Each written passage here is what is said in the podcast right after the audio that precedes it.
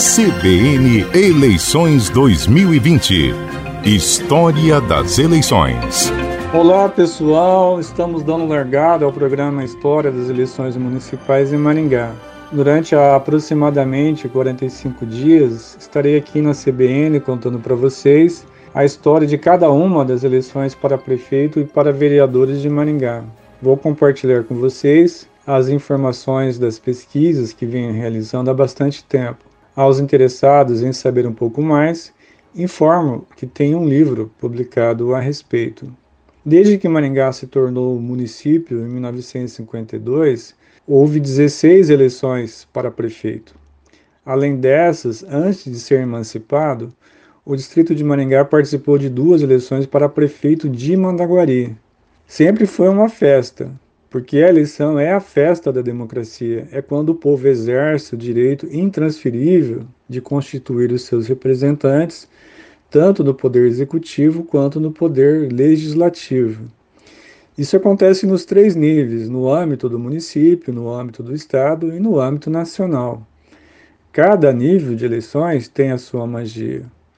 É claro que as eleições para presidente e governador são muito importantes mas eu sou defensor da tese de que a eleição mais apaixonante, a que mais mobiliza a nossa atenção e o nosso interesse, é aquela que define o poder municipal.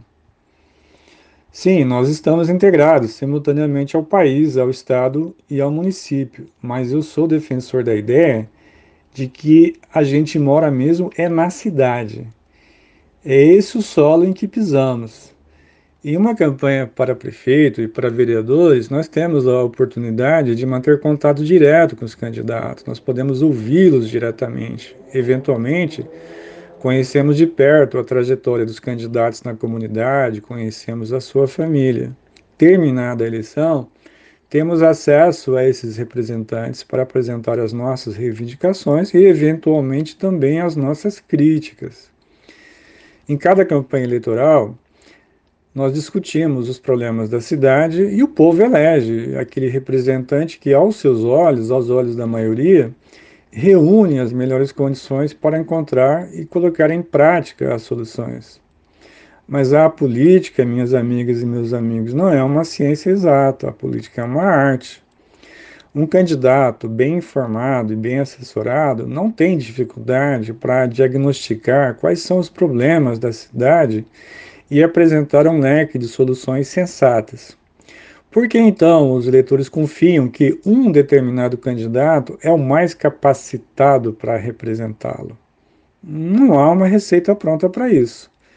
Normalmente é eleito o candidato que mobiliza a razão e a emoção dos eleitores, que faz o debate de ideias, mas também emociona e ganha confiança.